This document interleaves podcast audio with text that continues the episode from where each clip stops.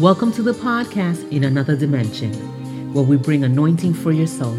I am your host, Sister Lidna. In today's podcast, number 24, we will be reading the scriptures in the book of Luke, chapter 6, verse 45. And we read the word of God in the name of the Father, the Son, and the Holy Ghost. The good person out of the good treasure of his heart produces good, and the evil person out of his evil treasure produces evil, for out of the abundance of the heart his mouth speaks. The verse we just read details how we can know what is in the heart of man basically by just listening to conversations. If we listen closely to the conversations of people, we will get an overview of their character, whether that is negativity, rudeness, or simply someone who is self absorbed or on the other end of the spectrum, someone who speaks kind, thoughtful, or polite. Of course, it is possible that someone might put up a facade, and eventually we will figure out because out of the abundance of their heart, their mouth will eventually speak. There is a phrase that is used loosely by many, and that phrase is, Oh, God knows my heart. They may be saying this, yet their lives are contrary to that of someone who does believe in God. This phrase, when heard, sounds really good to the ear, and many may even seem justifiable. But regardless, it will not save anyone who believes the Lord will overlook a life of sin, rebellion, or disobedience. When someone says, God knows my heart, more times than not, what they really meant to say is, I will do whatever I want regardless, and you can't judge me, only God can. Oof. I would be very careful to believe that thinking this way frees me from my faults freely. For sure, God knows and tests the hearts of man. For sure, He knows and searches the heart of man. He knows the heart of man is sick and rebellious. Where do we think sin comes from? Sin comes from troubled hearts. Our hearts are hidden from man, but not from the Lord. The only way we can find redemption in our sinful state is found at the foot of the cross. We can only be justified at the cross. Knowing this truth should make us all drop to our knees and surrender when we realize there is nothing good in any of us. The only good we may have comes from our knowledge and acceptance of Jesus Christ as our Lord and Savior. James 4 8 through 10 says, Come near to God, and he will come near to you. Wash your hands, you sinners, and purify your hearts, you double minded. Grieve, mourn, and wail. Change your laughter to mourning and your joy to gloom. Humble yourselves before the Lord and he will lift you up. We must come to a full understanding that we cannot stand before God pretending we are righteous on our own. The Bible says there is no one righteous, not even one. God knows everything about us. He knows all those hidden secrets, the facade we may have before others. He knows when we are being honest and humble as well as when we are being proud and insincere. The Bible tells us there is nothing hidden from the eyes of God. Oh, my friend, He sees it all the good, the bad, and also the ugly parts of our innermost being. He knows our intentions as well as all of our intimate details of our life. He knows it all. Hebrews 4:13 tells us, all things are naked before his eyes. There is nothing we can hide from God. Yet, with all this being said, there is still good news. Regardless of our many faults and failures, God loves us just the same. Yes, He does. You may say, How can He love me with all of my mistakes, failures, and disappointments? In the Bible, in the book of Romans, chapter 8, verse 38 through 39, it says that nothing can separate us from the love of God. You heard that? Nothing. That means we can never outrun God's love no matter how wrong we are. Now, this is not a license to sin and continue in our unrighteous ways. This should draw us near to Him to find Him in that shelter we need to stay away from sinning. Our downfalls do not make God less loving to us. Yet, knowing how frail we are, God sent His beloved Son to die for us so we can be set free. The Bible says, He who the Son sets free is free indeed. Because of Jesus, we do not have to sin anymore. There is redemptive power in Jesus Christ. My friend, God knows everything about us our desires, longings, motives, interests, likes, and dislikes. Yet He weighs our hearts to see that our intentions are pure and blameless before Him. Jeremiah 17:10 says, I, the Lord, search the heart. I test the mind, even to give every man according to his ways, according to the fruit of his doing.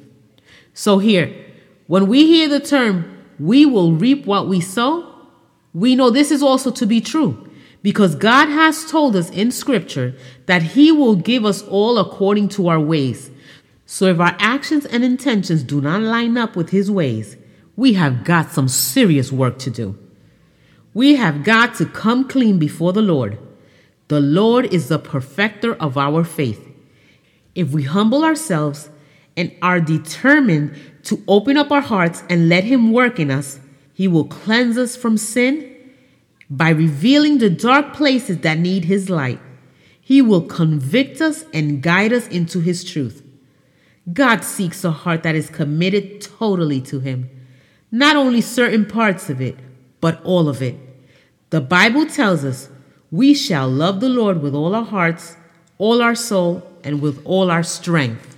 He seeks a heart that is pure, loyal, obedient, and that lives a life of integrity before Him. We must be active in keeping our hearts from worldliness, darkness, and deceit. We must be humble enough to know we fall short of His glory, but also be strengthened in His power to know that we need our hearts to be purified and holy to serve Him.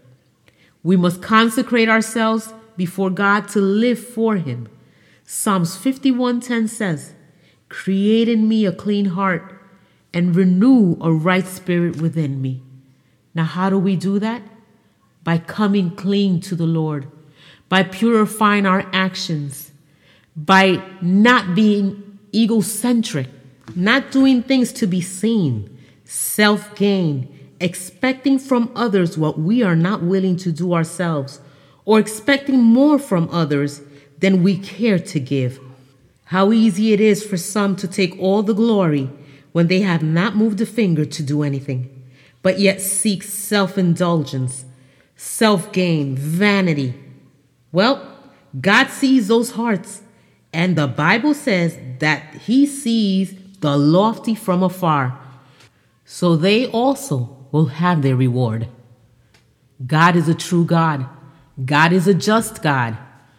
So we should not go around believing that because others cannot see what's in our hearts, that that is holding true for God. God sees and weighs the heart of man.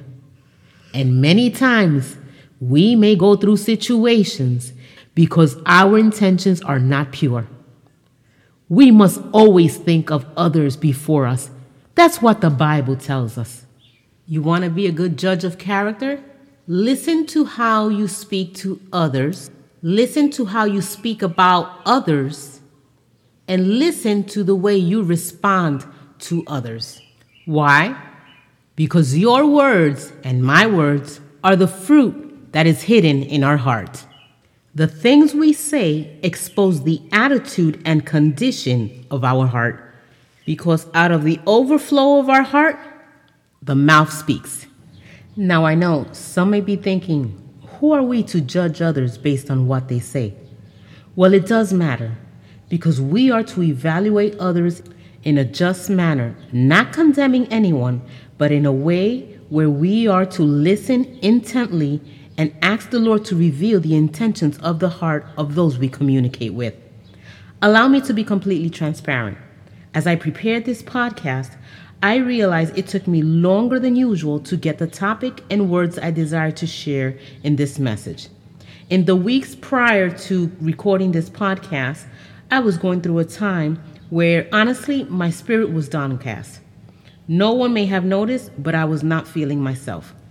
Therefore, since I knew I was not in the right state of mind, I withdrew from recording this podcast due to the fact that I refused to bring a word speaking out of my emotions, so that this message can edify every listener of the word. Many times people speak out of their emotions and go through life saying whatever comes to mind, and in that hurt others. And even if that person knows what they are saying is wrong, many times than not, they will not correct it and prefer to say, God knows my heart. Again, yes, it is true, God knows our heart. And because of this truth, if it wasn't because of Jesus, we would all be condemned to a life sentence in hell. As the word says in Romans 3 10 through 12, there is no one righteous, not even one. There is no one who understands. There is no one who seeks God. All have turned away. They have together become worthless. There is no one who does good, not even one. So you see, even our self righteousness will not save us from who God is because God knows the intentions of our heart. Proverbs 16 1 and 2 say, The intentions of the heart belong to a man, but the answer of the tongue comes from the Lord.